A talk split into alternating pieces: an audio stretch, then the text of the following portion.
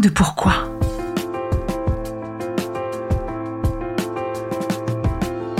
Écoutez bien. Ici, les spécialistes de la résilience, les survivants du cancer, vous raconter leur traversée, leurs chocs, leurs peurs, leurs espoirs et leurs choix face à cette maladie qui les transformera à tout jamais.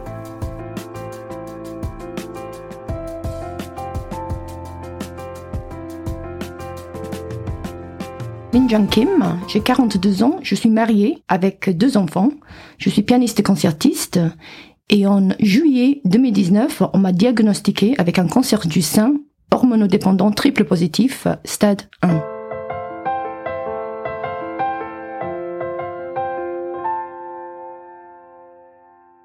Bonjour Mine. Bonjour Magali. Merci d'être venue jusqu'à moi, même si on est euh, presque voisine. C'est ça, exactement.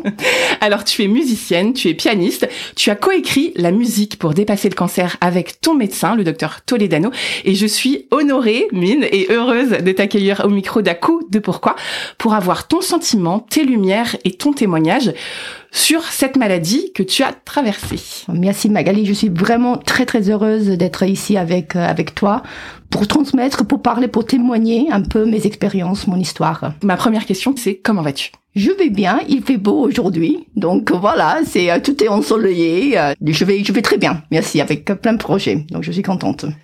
Est-ce que tu peux nous raconter comment cette maladie a débarqué dans ta vie? Comme euh, beaucoup d'histoires, en fait, c'est chez les chez les femmes avec un, cancer du sein ou un cancer de manière générale, c'était par le hasard. En mars 2019, j'ai senti une petite boule juste à l'extérieur de mes mamelons, droite, cinq, cinq droites, pas forcément palpable, mais suffisamment pour me dire, voilà, je, ça, ça m'a conduite pour aller euh, voir euh, mon médecin, qui n'avait pas l'air trop inquiété. Elle m'a dit, on va surveiller et ensuite on verra.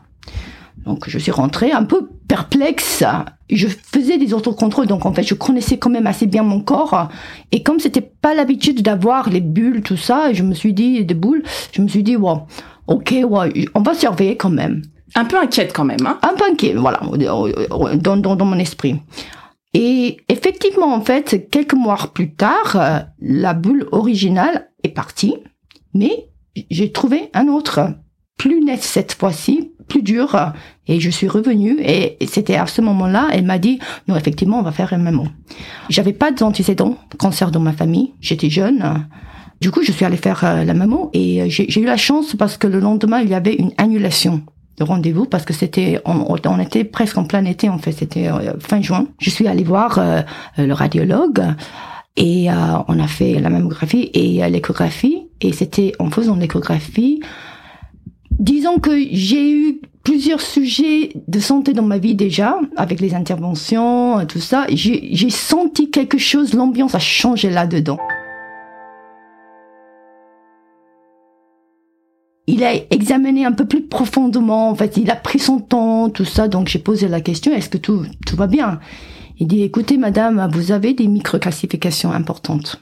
Est-ce que ça vous dit quelque chose? Est-ce que vous avez euh, suivi des choses auparavant? Je dis non, c'est ma, première échographie. Nous, nous parlons de quoi? Est-ce qu'il s'agit d'un cancer? Parce qu'en fait, c'est toujours un peu les premiers mots qui entrent dans l'esprit. Et bien sûr que le radiologue, il n'était pas dans la mesure de me dire. Il m'a dit, on ne sait pas, mais il faut faire une biopsie. Et c'était à ce moment-là, je me suis dit, euh, j'ai deux enfants, ils avaient euh, 700 et 4 ans à l'époque. Je me suis dit, ils sont trop jeunes de perdre une maman. T'as tout de suite pensé à ça? Tout de suite pensé à mes enfants, bien sûr que mon mari aussi, mais voilà. Mais euh, mes enfants à 7 ans et 4 ans sont trop jeunes. Donc ça m'a donné déjà une sorte de détermination de mieux connaître, mieux euh, me renseigner sur exactement de quoi on, euh, on parlait à l'époque. Avant même l'annonce finalement, tu t'es mis un peu en mode un peu guerrière quoi. C'est ça, exactement, c'était exactement ça. Et ensuite, effectivement, il fallait quand même attendre un tout petit peu pour trouver le rendez-vous pour faire les biopsies. Et ensuite, 15 jours pour les résultats d'anatomie-pathologie. Au départ, on m'a dit, il s'agit d'un in situ. Donc, ça veut dire que les cellules sont localisées. Ça se guérit assez facilement. Donc, il s'agit juste d'enlever la partie avec avec les, les cellules cancéreuses in situ. Ça, c'est quand on t'a donné donc les résultats de la biopsie. C'était face à face ou t'as eu un coup de fil? Comment ça s'est passé les résultats? C'était un coup de fil. C'était légèrement surréaliste parce que on m'a dit vous avez euh, un in situ, les cellules sont cancéreuses, mais pas propagées à ce stade. Il faudra euh, faire une intervention, sans doute une tumorectomie. Donc ça veut dire qu'on garde le, le, sein et ensuite on enlève les parties euh, infectées avec avec les cellules cancéreuses et vous serez guéri. Et ensuite, je suis allée voir euh, une chirurgienne. J'ai fait un peu la recherche quand même sur l'internet au même temps pour euh, me renseigner parce que voilà, je voulais savoir exactement ça veut dire quoi un in situ en fait? Ça reste quand même un cancer quoi qu'il en soit, donc il y a des risques tout ça. Et j'ai vu que on peut avec la biopsie en fait faire les grades d'agressivité, on peut voir les choses. Et du coup, dans la consultation avec ce médecin euh, en question, j'ai posé la question comment vous allez faire la tumorectomie en fait, il s'agit de quoi? Est-ce que vous enlevez quelle partie et ensuite est-ce que vous faites les ganglions sentinelles T'étais bien renseignée. Exactement. Elle avait l'air légèrement agacée pour dire que non, on fait pas ça pour vous parce que vraiment c'est un in situ, vous n'avez rien à inquiéter et même jusqu'à l'entrée du bloc sur la table opératoire, j'ai même posé la question jusqu'à la fin. Elle dit non non non madame, on fait pas ça. Et bien sûr 15 jours plus tard quand on je suis allée la voir dans son cabinet pour avoir les résultats. Dans la salle d'attente, elle n'osait pas me regarder dans les yeux et c'était à ce moment-là, je savais qu'il y avait quelque chose qui n'allait pas. Et il m'a dit, je suis vraiment désolée, ça m'est jamais arrivé, mais vous avez un cancer infiltrant. Elle s'était trompée de diagnostic. Exactement. Toi, c'est un peu badaboum, quoi. Mais oui, parce que ils ont tout fait pour essayer de me rassurer, pour dire que non, c'est un in situ, c'est un in situ sans dire qu'en fait, il y a quand même un risque que ça peut être infiltrant. Je me suis dit, mais pourquoi vous n'avez jamais, en fait, euh, envisagé? Mon mari était avec moi, on a entendu les mots, vous avez un cancer, euh, tous les deux au même temps. C'était le choc pour lui aussi, à vrai dire. Comme il y avait une sorte d'urgence, parce qu'en fait, c'était triple positif, hormonodépendant, j'étais avec les, protéines KI 67 à 70%. Donc ça, c'est la vitesse de l'agressivité finalement. Oui, c'est ça. Donc c'était très agressif. Quand on dit triple positif, ça change quoi? Ça veut dire que tu peux avoir le traitement de herceptine à côté de, de chimiothérapie. Donc ça veut dire qu'en fait, le herceptine bloque les récepteurs euh, hormones dans le sein. C'est presque finalement, tu as accès à un traitement en plus. Exactement. Donc c'est plutôt pas mal. Toi et ton mari, vous vous prenez cette nouvelle là comme ça, que c'était pas du tout ce qui était envisagé. Qu'est-ce que tu fais quand tu sors de ce cabinet? Qu'est-ce que vous vous dites et qu'est-ce que tu décides du coup? J'ai eu le sentiment que le médecin a essayé de un peu rattraper les choses. Elle m'a dit j'ai pris rendez-vous pour vous tout de suite avec un cancérologue. Il est euh, prêt à vous recevoir ce soir après cette consultation. On était en presque fin juillet là maintenant, au moment quand les gens partent en, vacances. Au moment où tout s'arrête. Ouais, elle a dit on peut pas attendre. Je vous recommande quand même de, de prendre rendez-vous. On est sorti, on a pris un taxi, on est allé le voir. Il m'a expliqué les choses de manière très clinique pour dire que vous avez un cancer très agressif, il faut faire la mastectomie, la chimio, euh, la radio, l'herceptine, euh, l'hormonothérapie euh, pendant cinq ans après. Et il, m'a dit les choses sont vraiment considérées à un moment donné. En fait, il n'y a que deux heures avant que j'ai appris que j'avais un cancer. Il n'a pas trop expliqué pourquoi euh, faire la mastectomie après la chimio ou est-ce qu'on fait avant. Et du coup, quand j'ai posé la question, en fait, il n'était pas dans la mesure vraiment de m'accompagner dans les étapes avant ou avant, après, euh, et pour quelles raisons. Tout ce qu'il m'a dit que c'est, Madame, vous avez un cancer qui est très agressif. Vous avez la chance quand même, c'est été détecté tôt, mais il faut absolument le traiter là maintenant. Donc, vous faites tout le, euh, le PET scan, le, traitement va commencer dans 15 jours. à aucun moment, il m'a laissé un peu le temps de respirer, de digérer l'information parce qu'en fait, on a toujours besoin de cette période de, digestion en fait parce que c'est ça bouleverse la vie. On n'est pas euh, prêt tout de suite à accepter cette nouvelle, donc euh, il faut du temps. Vous êtes partis, ton mari et toi, de ce rendez-vous. Qu'est-ce qui se passe pour toi? Qu'est-ce que vous vous dites euh? C'était à ce moment-là, en rentrant dans un taxi, on a appelé Alain parce que je connaissais Alain. Alain Todedano, donc le médecin avec qui tu as écrit Exactement. le livre et qui est spécialiste en cancéro justement. Euh. Exactement. On voulait pas nécessairement euh, euh, le solliciter parce qu'il est très pris avec aussi avec plein d'autres patients et je voulais pas nécessairement aller le voir au départ. et là, on s'est dit non mais ça il faut, il faut aller le voir. Il était en vacances. Il m'a mis en relation avec euh, son équipe. Et je suis allée voir le, le chirurgien. Euh, C'était le 1er août. Il m'a dit, moi, je pars en vacances, en fait, cet après-midi. Mais j'ai un bloc préparé pour vous ce matin. Il a dit non, il faut absolument faire la mastectomie. D'abord, la chimio. Pourquoi? Parce que au moins avec ça, on peut analyser tout.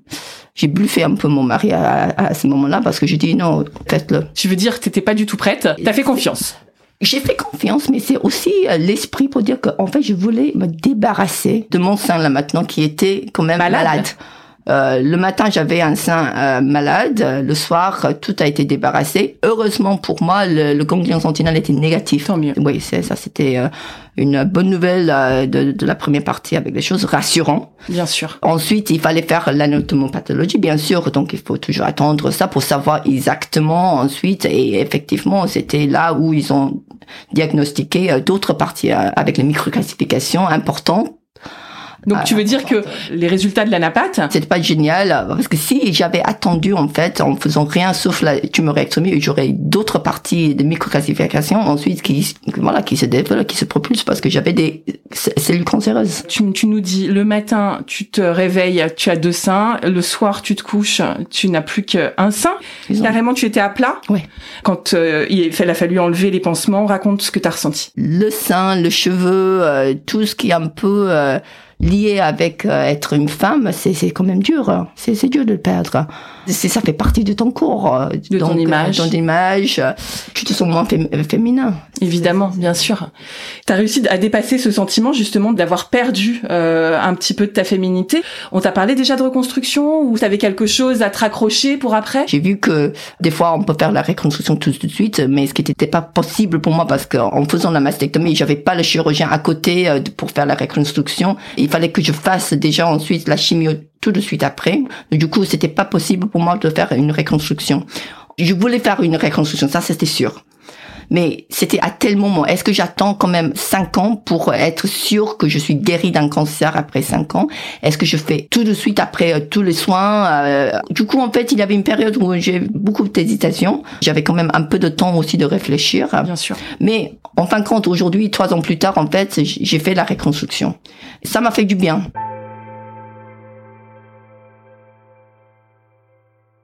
Quoi qu'il en soit, c'est un traumatisme pour le corps de perdre une partie de ton corps. Bien sûr, et de vivre à plat, euh, c'est c'est ton image, toute ton image qui est changée, qui est modifiée. Et alors, pa- parle-nous de la suite. Donc, on a cette deuxième annonce euh, d'anatomopathologie qui est pas terrible. hein. Et puis, euh, donc, t'enchaînes la chimio. Je commence la chimio. Donc, je fais le, le Taxol. C'était un peu personnalisé pour moi, en fait, le dosage. Je faisais là, en fait, étalé. Au lieu d'avoir quatre forts, en fait, au départ, j'ai, en fait, ça a été étalé pour moi pendant 9 à 12 euh, semaines. J'ai développé une allergie, en fait. J'avais des boutons partout. Heureusement pas sur euh, ma tête, euh, mon, mon- visage. Il fallait ensuite prendre le corticoïde un peu pour euh, euh, bloquer euh, justement les symptômes de cette euh, allergie. Donc c'était quand même embêtant. Je connais bien le protocole. Ensuite, il faut faire un PET scan avant quand même le traitement commence. Et c'était là, on m'a dit, euh, vous avez un hypométabolisme au niveau de côlon. Ça vaut le coup de faire un contrôle. Euh, Je suis allée voir un spécialiste et on a fait tout le contrôle standard et ensuite on m'a dit que vous avez en fait un polype qui bloque 70% de votre côlon. On ne sait pas s'il s'agit d'un cancer, hein, mais on va le traiter comme un cancer parce qu'en fait avec les, euh, les interventions de côlon, euh, tu, tu enlèves d'abord. euh, du coup, euh, je suis allée voir un, un chirurgien. On a enlevé le polype avec euh, l'anatomopathologie. En fait, c'est toujours le même euh, timing avec les choses. Je m'habitue un peu pour ces 15 jours en fait habituels pour attendre. Euh, je suis allée le voir dans le cabinet. Il m'a dit en fait c'était cancéreux.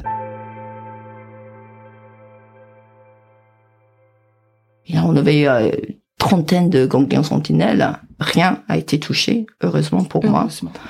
Et du coup, ça se guérit comme ça. Explique-nous, c'est pas le même cancer qui a migré, c'est deux cancers différents. Tout à fait. Donc ça aussi, c'est la chance. Ça, c'est mieux. Ouais, c'est mieux parce que c'était il s'agit pas d'un métastase, c'était pas lié avec le cancer du sein. Ça, c'était un point en fait, Alain m'a très très bien précisé au départ avant de faire la chirurgie et tout ça pour voir le spécialiste. Il m'a dit il s'agit d'un deuxième cancer. Qu'est-ce que tu te dis? Enfin, quand même, un, puis deux. euh, Tu sais, ça m'a touché plus, je dirais, que le premier diagnostic, parce que autant qu'avec le premier diagnostic, c'est c'est c'est le choc, mais avec l'accompagnement de d'Alain, avec mon cancérologue, on m'a dit que voilà, vous pouvez vous guérir avec ça, on peut, voilà, vous vous, vous en sortirez. C'est ça la question que je voulais te poser, c'est euh, est-ce que tu as eu peur pour ta vie? Ouais, exactement. Parce qu'avec le deuxième cancer, euh, moi, je dirais, c'était encore plus dur, en fait, à accepter.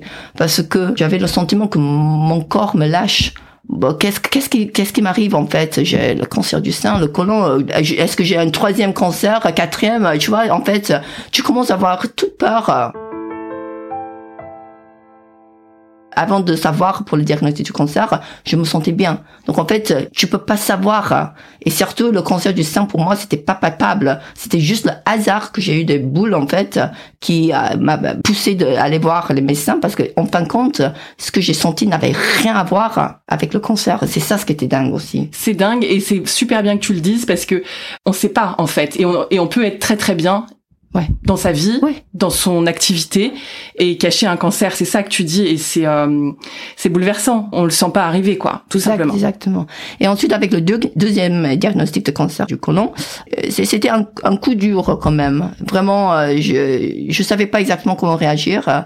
Tu sais, parce que comme je suis euh, musicienne, pianiste, je continue à jouer autant possible, mais j'ai pratiqué beaucoup de, de la musicothérapie. Tu vas nous raconter juste les traitements. Alors, ça se passe bien la radiothérapie? C'est fatigant hein, quand même la radiothérapie, euh, la chimio, c'est fatigant bien sûr. Moi, j'avais euh, des picotements dans les mains, il y a la fatigue, Les cheveux? les cheveux, oui, Même avec le Taxol, tu as perdu tes cheveux? Ouais, ouais, j'ai j'ai perdu les cheveux. euh, mais comme je continue à jouer ensuite, c'est parce que j'ai pas annoncé le cancer euh, dans mon entourage professionnel. Pour moi, c'était un choix. J'ai mis euh, une perruque.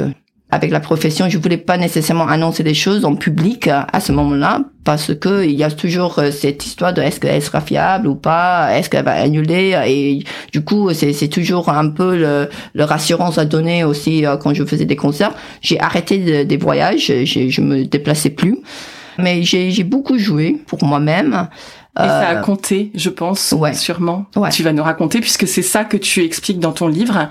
Est-ce que tu peux nous dire si cette épreuve qui est grosse, il y en a deux en fait, épreuves hein, que tu as vécues, euh, a changé quelque chose, a transformé quelque chose en toi? Parle-nous de musique, s'il te plaît. J'ai toujours été convaincue par les bienfaits de la musicothérapie. Parce que on, on le pratique presque tous les jours, même sans savoir. Si on a envie, euh, parce qu'il fait beau, on met un peu la musique qui correspond à ce sentiment. Si on est un peu fatigué, on a une journée rude euh, après le travail ou des enfants qui font des caprices et euh, tu en as un peu euh, marre de tout, euh, tu mets un peu la musique pour échapper tout. En fait, on pratique la musicothérapie. Sans s'en euh, apercevoir. Ouais, dis. exactement. J'ai été toujours convaincue et euh, j'ai eu des expériences euh, de donner des cours de musicothérapie avec les associations, dans les EHPAD, tout ça, et j'ai vu les effets positifs.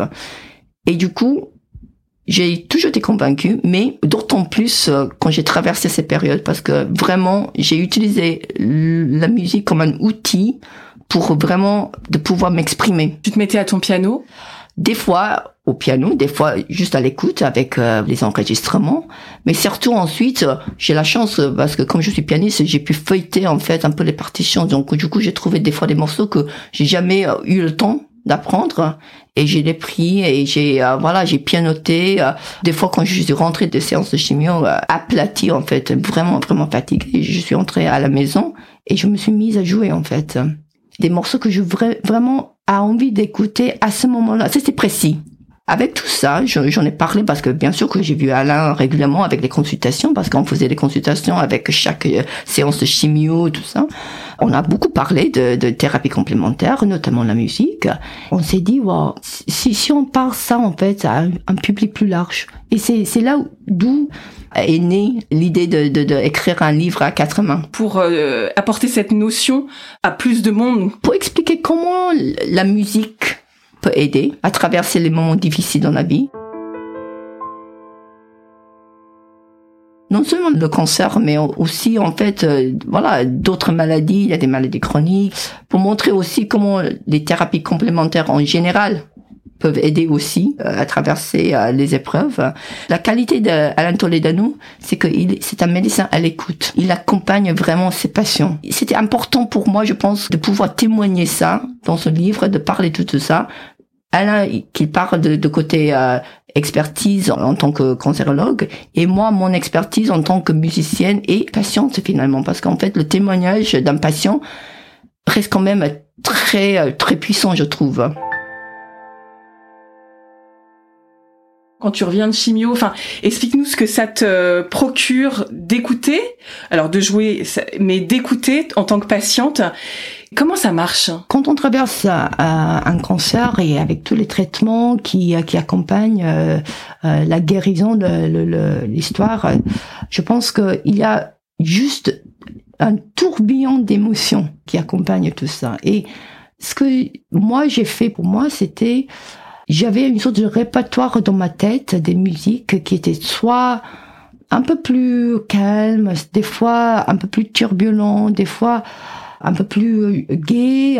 En fait, selon mes sentiments, à ce moment-là, j'émettais en fait la musique qui correspondait. Dans ce livre, ce que je fais aussi avec, c'était d'accompagner le livre avec dix morceaux qui m'ont accompagné tout au long du traitement. Je fais une analyse de chaque morceau pour euh, expliquer pourquoi j'ai sélectionné ce morceau. Et ensuite, il y a un disque qui se trouve en ligne. Et ensuite, vous pouvez écouter le morceau en lisant l'extrait dans le livre aussi. Donc parce que pour moi c'était important de transmettre parce qu'on peut parler de la musique, mais c'est surtout ça, c'est l'écoute. Tu nous guides, tu nous donnes toi ce qui a marché pour toi pour telle telle ou telle situation, c'est ça? C'est ça. Tu nous prends la main et tu nous guides. Oui, et du coup pour euh, que le lecteur euh, comprend pourquoi j'ai sélectionné ce morceau parce que c'est le morceau qui, qui compte aussi dans nos circonstances, mais c'est aussi les vibrations, les clés, enfin les tonalités des choses, parce que tout ce qui est écrit dans la tonalité de chaque morceau donne une transmission de sentiments aussi. Au départ, euh, avec euh, le diagnostic du cancer, par exemple, j'ai écouté beaucoup de Schubert, parce que c'est des mélodies qui provoquent un peu de réflexion, en fait, euh, sont tristes sans être tristes. C'est tellement lyrique, mais il n'y a pas de tristesse là-dedans. Ce qui correspondait exactement à ce que je sentais, je me sentais avec le diagnostic du cancer.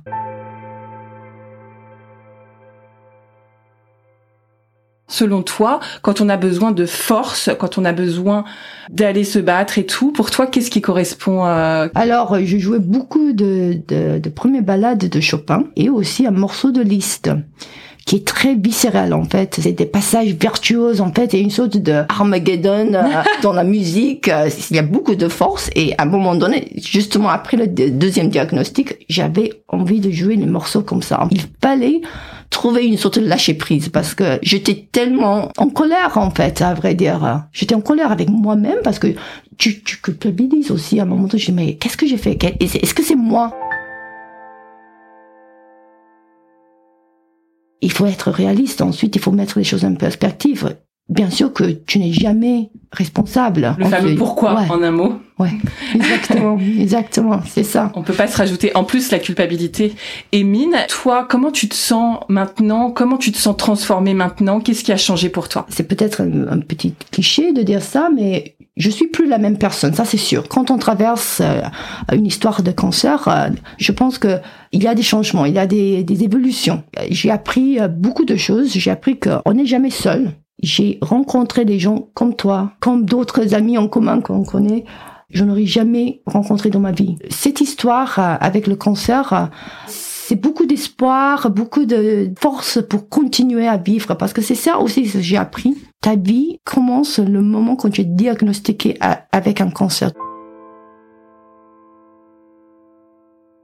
Ce que j'ai appris aussi, euh, c'est le cancer, c'est une épreuve bouleversante mais il faut aussi trouver le goût de continuer à vivre et d'avoir l'espoir. C'est un peu la force qui me motive aujourd'hui de continuer à faire beaucoup d'activités, de sensibiliser des gens avec la musicothérapie, qui, qui me donne aussi beaucoup d'idées, de changer un peu mon parcours aussi professionnel, parce que je reste concertiste, mais je fais plein de choses diverses aujourd'hui, qui me permet aussi de parler de, de la musique, mais dans une autre manière. Différemment, la musique pour se dépasser et pour aider les autres. Moi, je trouve que la musique, c'est vraiment une moyen de transmission. En fait, c'est de partage.